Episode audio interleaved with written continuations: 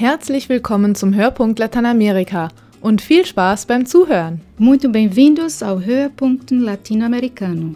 Que tenha prazer em nos ouvir. Das war brasilianisches Portugiesisch. Und das hier ist Folge 101 mit folgenden Themen. Die Munduruku-Indigenen im brasilianischen Amazonasgebiet warten seit Jahren darauf, dass ihr Land offiziell anerkannt wird. Nun haben sie genug. Anne Herberg hat sie besucht. Unsere neue Rubrik Drei Fragen an. Diesmal Rainer Wilhelm, Venezuela-Referent bei Adveniat. Er berichtet über die aktuelle Situation im Land. Deutschland soll die mexikanische Polizei unterstützen. Das sieht ein geplantes Sicherheitsabkommen vor. Ina Rotscheid hat sich mit dem Thema beschäftigt. Aus dem Süden Mexikos in die USA. Von dieser gefährlichen Reise handelt der eindrucksvolle Film Los Angeles. Thomas Völkner stellt ihn vor. Mein Name ist Christina Weise. Der Tapajós, ein Zubringer des Amazonas, gilt als Paradies in Brasiliens Regenwald. Von weißen Sandstränden gesäumte Ufer, kristallklares Wasser, eine Flora und Fauna, die selbst für die Amazonasregion einzigartig ist. Für die über zwei Millionen Menschen, die an seinen Ausläufen leben, ist der Tapajós mehr als ein Fluss. Er ist Lebensader, Kulturraum, Versorger. So auch für die rund 11.000 Indigene des Volkes Munduruku. Ihre Geschichte in der Region reicht Jahrhunderte zurück, dennoch warten einige von ihnen bis heute darauf, dass die brasilianische Regierung ihr Land offiziell anerkennt. Anne Herberg hat sich auf den Weg zu einer Munduruku-Gemeinde gemacht. Diese wartet darauf, dass die Regierung ihr Recht auf Land anerkennt, wird aber seit Jahren vertröstet und hingehalten. Nun haben sie genug vom Warten. Der Tapajós sieht aus wie ein schwarzes Band. Der Fluss wird verschluckt von der einbrechenden Nacht. Über uns nur das Universum mit seinen tausenden glitzernden Sternen. Mehr Licht braucht Roseninho Sor Munduruku nicht, um sich zu orientieren und den schmalen Holzkahn sicher ans Ziel zu lenken. Vorbei an Windungen, durch Stromschnellen und Untiefen. Seit sehr langer Zeit leben die Munduruku am Tapajós. All dieses Land ist unseres. Hier wurde unsere Geschichte geschrieben. Auch archäologische Funde beweisen das.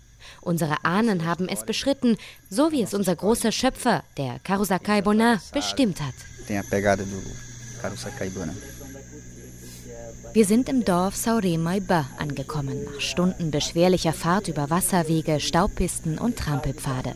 Unter einem Palmdach im Haus von Kasiken Juarez lodert noch Feuer, lässt Schatten tanzen über besorgte Gesichter. Wir pachten dieses Land von niemandem. Es ist unseres, aber wir warten seit Jahren darauf, dass die Regierung dies endlich offiziell anerkennt.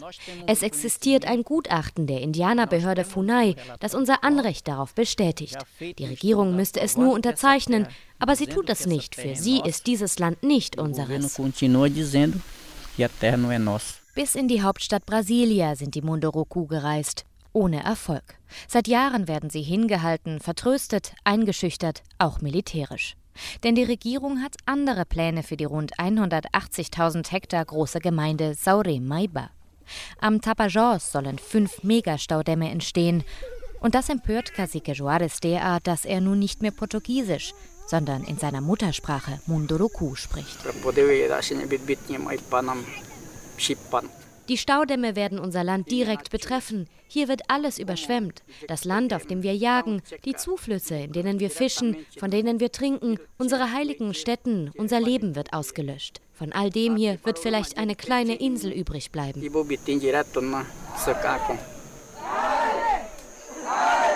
10.000 Megawatt sollen die Turbinen liefern, begehrte Energie für das brasilianische Wirtschaftswachstum. Die Munduruku stehen diesen Plänen im Weg, denn laut Verfassung darf indigenes Land nicht genutzt werden. Ein Konflikt zwischen Fortschritt und einem jahrhundertealten Lebensmodell, das von diesem Fortschritt ausgelöscht würde.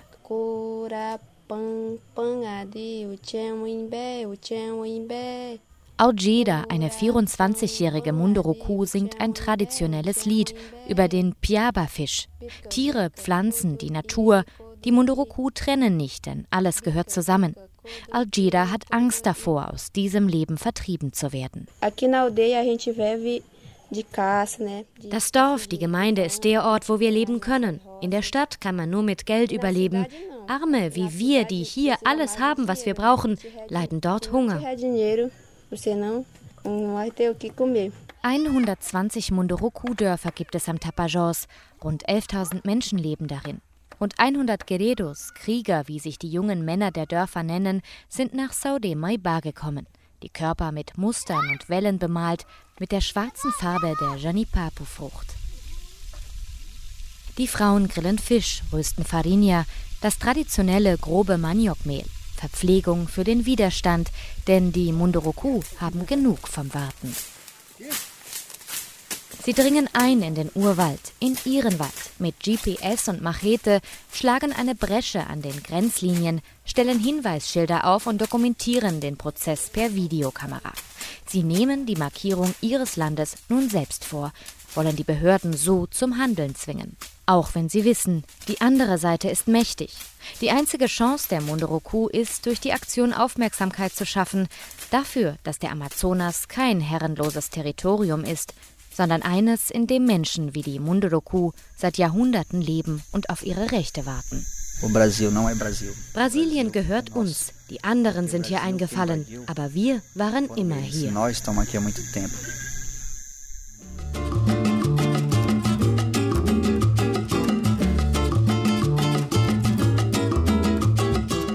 Toilettenpapier ausverkauft. Trinkwasser teurer als Benzin. Schlange stehen vor leeren Supermärkten. Venezuela steht vor dem Abgrund.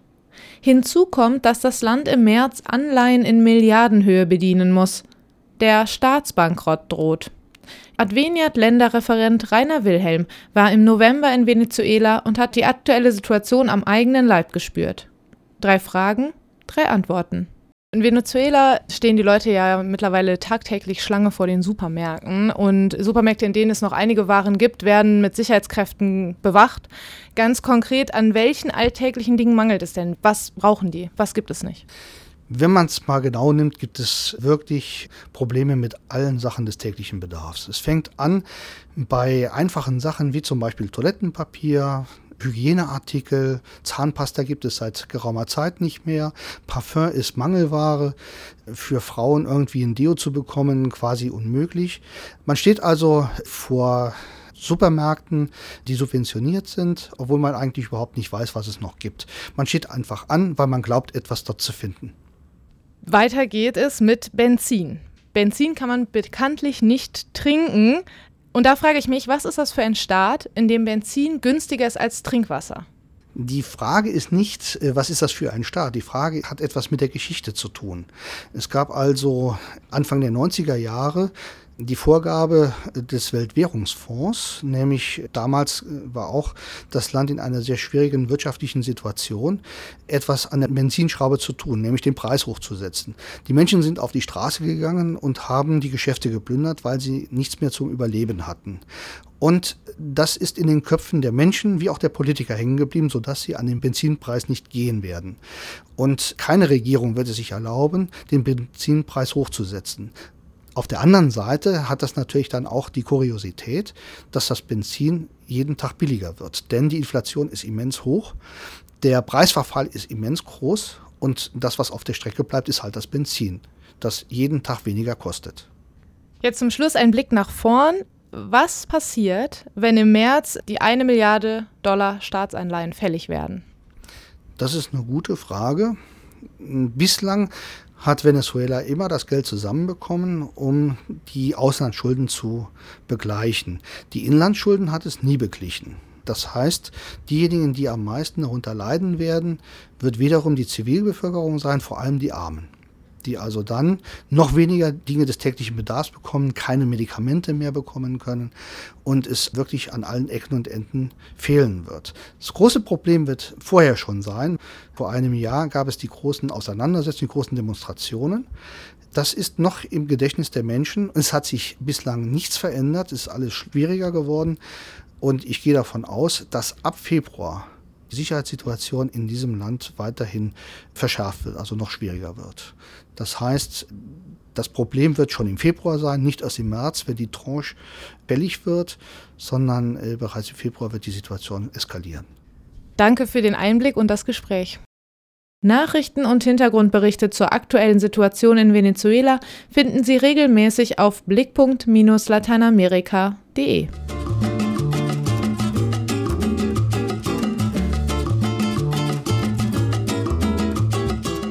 Deutschland und Mexiko wollen dieses Jahr ein Sicherheitsabkommen abschließen, das die Unterstützung der mexikanischen Polizei beinhalten soll. Menschenrechtler und Linke kritisieren jedoch, damit legitimiere Deutschland den korrupten Sicherheitsapparat. Außerdem stünden wirtschaftliche Interessen im Vordergrund. Ina Rotscheid erklärt die Zusammenhänge.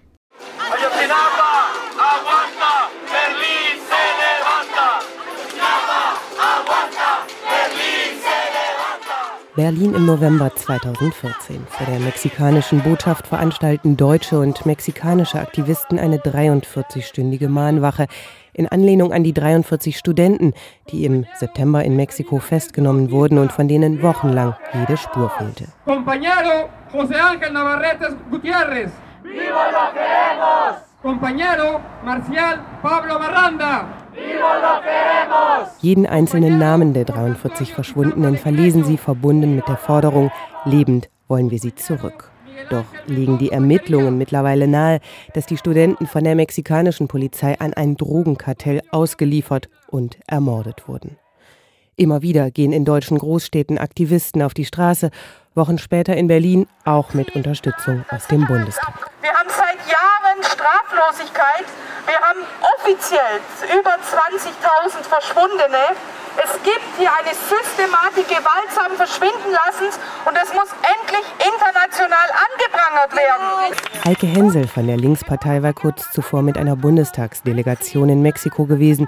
Sie hat sich den Aktivisten angeschlossen, denen es mittlerweile um viel mehr als die Solidarität geht. Die Bundesregierung hat eine Verantwortung, wenn sie das Sicherheitsabkommen zwischen mexikanischer und deutscher Polizei abzuschließen, dann ist das Beihilfe zu diesen Verbrechen, die in Mexiko passieren und zu den Menschenrechtsverletzungen. Seit 2011 verhandeln die deutsche und die mexikanische Regierung über ein Sicherheitsabkommen, das in diesem Jahr zum Abschluss kommen soll.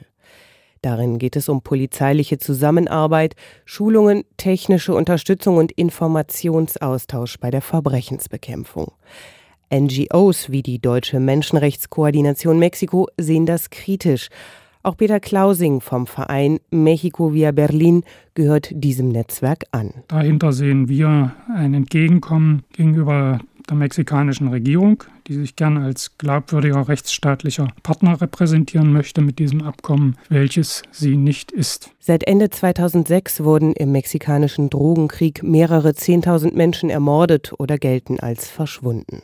Das Massaker an den Studenten hat einmal mehr offenbart, dass die Gewalt in Mexiko ein systemisches Problem ist. Und genau deswegen müsse man die Zusammenarbeit im Sicherheitsbereich intensivieren, argumentiert die Bundesregierung. Bei einer Fragestunde im Bundestag sagte die Staatsministerin im Auswärtigen Amt Maria Böhmer, Die Bundesregierung hält an der Absicht fest, das in Verhandlungen befindliche Sicherheitsabkommen mit Mexiko zum Abschluss zu bringen. Ziel des Abkommens ist die Verbesserung der Zusammenarbeit mit der mexikanischen Bundesregierung, ich betone Bund, und deren Unterstützung bei der Bekämpfung schwerer und organisierter Kriminalität. Und dieses schreckliche Verbrechen im Bundesstaat Guerrero unterstreicht die Richtigkeit der Zielrichtung dieses Abkommens. Allerdings Polizei und Militär sind bis in die höchsten Kreise in Korruption und Menschenrechtsverbrechen verstrickt.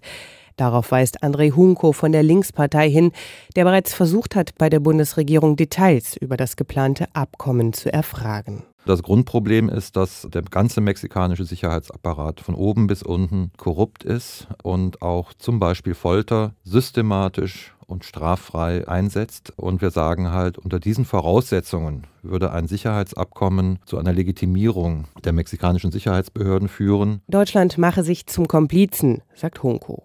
Im Zuge der Ermittlungen in Mexiko sollen auch Waffen des deutschen Herstellers Heckler und Koch aufgetaucht sein. Die Bundesregierung hatte den Deal in der Vergangenheit genehmigt. Bedingung keine Lieferung in mexikanische Unruheregionen. Kontrolliert wurde das aber offenbar nicht. Die Angehörigen dieser 43 Studenten haben vor der deutschen Botschaft äh, demonstriert vor wenigen Tagen, weil die Waffen, mit denen ihre Kinder, ihre Brüder erschossen worden sind, aus Deutschland kamen. Aber auch wenn es ein Abkommen gibt, ohne dass sich die Situation in den mexikanischen Sicherheitsbehörden ändert, dann würde sich Deutschland auch zum Komplizen machen. Und welche Interessen hat die Bundesregierung?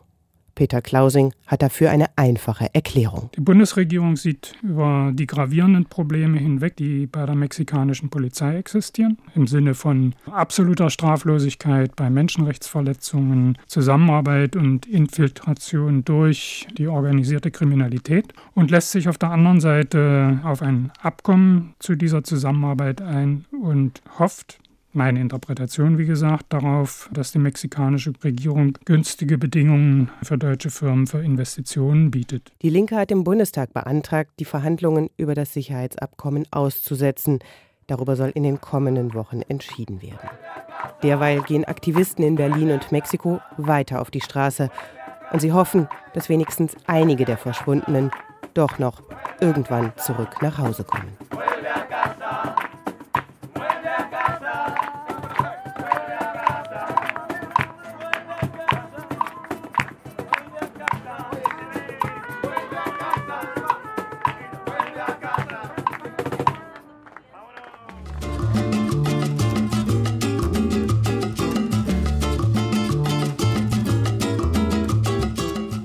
Die Migration von Menschen aus Mexiko und Zentralamerika in die USA ist einer der großen Konfliktherde in der gesamten Region. In diesen Tagen kommt ein Spielfilm in die Kinos, der die vorherrschenden Konflikte herunterbricht auf die Schicksale von Menschen aus einem kleinen Bauerndorf in Oaxaca. Mein Kollege Thomas Völkner hat den Film Los Angeles bereits gesehen.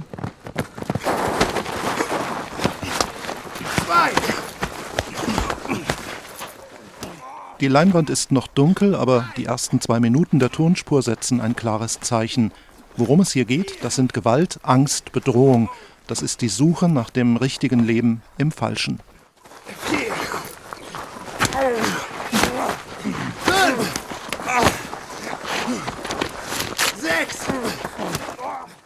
Die brutalen Schläge, die der 17-jährige Matteo ertragen muss, gehören zu einem Ritual.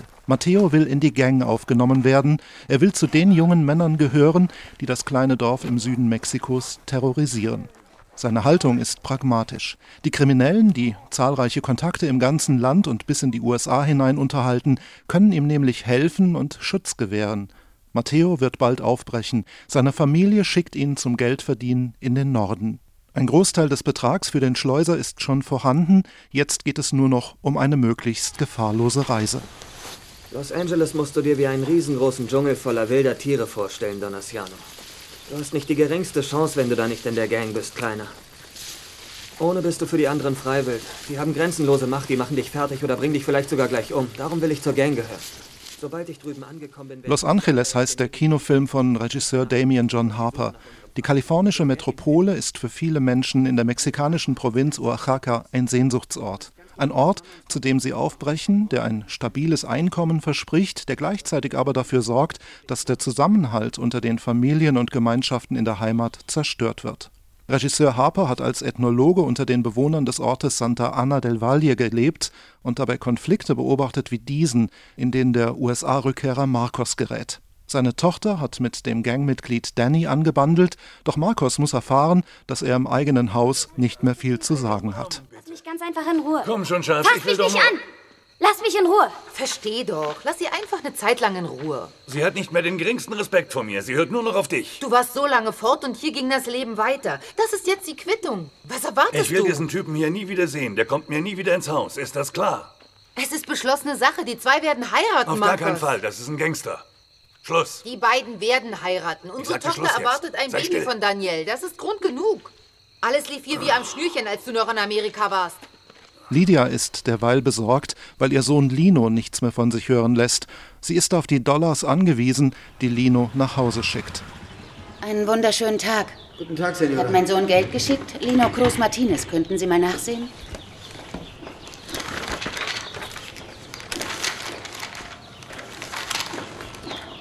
Tut mir sehr leid, Senora. Er hat das letzte Mal vor drei Monaten Geld geschickt und das haben Sie bereits abgeholt. Hier sehen Sie, das ist Ihre Unterschrift. Matteo wird von seinen Brüdern aus der Gang nicht nur geschlagen. Sie lassen ihn verschiedene Aufträge ausführen, mit denen er seine Loyalität beweisen kann. Eine Spiralbewegung hinein in die Kriminalität. Und mit jeder Umdrehung nehmen die Schwere der Tat und Matthäus Gewissensbisse zu. Neben der Garderobe steht ein Tisch. Und darüber hängen all die Bildchen von den beschissenen Heiligen und was es sonst noch so gibt. Und darüber ist das Bild des heiligen Petrus. Um an den ranzukommen, musst du einen Stuhl auf den Tisch stellen. Hinter dem heiligen Petrus ist ein Loch. Und in diesem schönsten aller Löcher liegt eine Plastiktüte, wo alles drin ist. Schnapp dir das ganze Zeug dort. Was soll ich denn mitnehmen? Das Geld natürlich, du Idiot. Wir können nicht in die Kirche gehen und die Gemeinde bestehlen. Natürlich nicht. Das erledigst ja auch du für uns, du Schwanzlutscher. Also ganz ehrlich, ich hatte nichts gegen die Bank in Tlacolula. Aber unsere Kirche? Damien Harper hat den Film Los Angeles mit Laienschauspielern aus genau jenem Ort gedreht, in dem er lange Zeit gelebt hat. Sie tragen dieselben Vornamen wie die Filmfiguren, die sie verkörpern. Ihre Spielweise wirkt zurückgenommen, der sprachliche Ausdruck ist meistens knapp. Alles in allem ist hier keine besondere Schauspielkunst zu sehen, aber darum geht es auch nicht. Wichtiger ist der Eindruck von Unmittelbarkeit und Authentizität, der sich einstellt. Hier agieren Menschen, die die Konflikte kennen und die sie in ihrem Alltag oftmals schon ausgehalten haben. Liberado, du bist mit Lino zusammen aufgewachsen. Wer hat dich gefüttert, gebadet und gewickelt, wenn deine Mutter krank gewesen ist, ha? Und du, Manuel, wer hat geholfen, für die Taufe eures Sohnes das Brot zu bezahlen? Wir waren es. Ein Dorf ist nötig, um ein Kind satt zu bekommen. Wer war es, der euch erzogen und umsorgt hat? Wir waren's, die Mütter dieser Gemeinde. Nicht nur eure. So wie Lydia wissen die meisten Dorfbewohner Bescheid. Manche sind so mutig wie sie und sprechen Wahrheiten aus. Das vorherrschende System von Gewalt und Ungerechtigkeit kann damit natürlich nicht überwunden werden aber es zeigt sich, dass es individuelle Courage, Zusammenhalt und Solidarität nicht nur auf Seiten der Gangster gibt. Im Laufe der Geschichte weigert sich Matteo, einen bestimmten Auftrag auszuführen. Er wird von der Gang verstoßen und bedroht, aber nicht nur er, sondern auch seine Angehörigen. Jetzt muss sich Matteo entscheiden, wie er ein richtiges Leben im Falschen leben will. Das war der Hörpunkt Lateinamerika für dieses Mal. Vielen Dank an Anne Herberg, Ina Rotscheid, Thomas Völkner und Anna Lindoso für ihre Mitarbeit. Mein Name ist Christina Weise. Vielen Dank fürs Zuhören. Bis zum nächsten Mal. Muitíssimo obrigado por nos ouvir e até a próxima vez.